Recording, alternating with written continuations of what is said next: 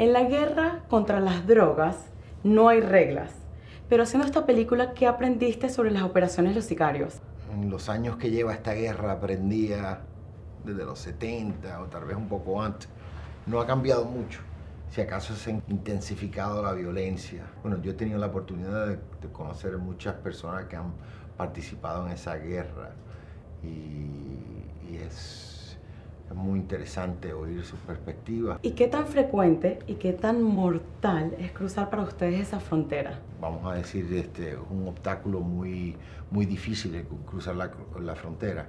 Pero es parte de, de, la trama, del cuento que existe en el mundo de, de la guerra a las drogas. No, no, no estoy diciendo que esta película es un documental, que esta película eh, es ficción. ¿eh? Entonces se, existe la trama existe en el mundo ese de la frontera de la guerra de la droga.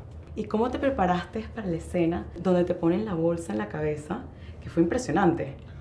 Eh, sí, impresionante, pero no quieres estar ahí, no quieres estar donde estaba yo, no quieres estar en mis zapatos. No, no, no es manera de prepararse para eso.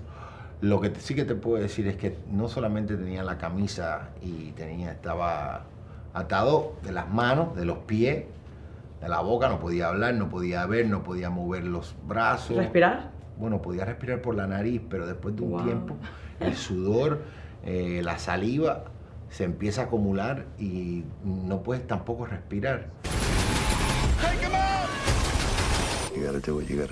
¿Y cómo podemos responder ante el terrorismo que vivimos hoy día? Yo creo que la comunicación entre distintos grupos que estudian eso, y que, que, trabajan eso es muy importante que se comunique.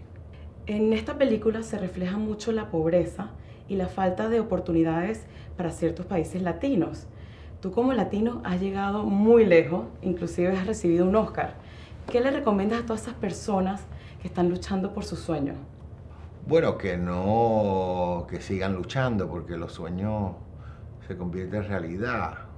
No siempre, pero a veces aunque no se convierta en realidad, pueden haber otras realidades que son muy lindas. Y para eso se necesita voluntad, eh, disciplina. Y es importante todo eso si, quieres, si tienes un sueño para conseguirlo. Y también tener un poco de, no, no esperar mucho, no, no, las expectaciones, bajarlas y la perseverancia, subirla. Bueno, muchísimas gracias y gracias por ser un orgullo para todos los latinos. Gracias, Ariana.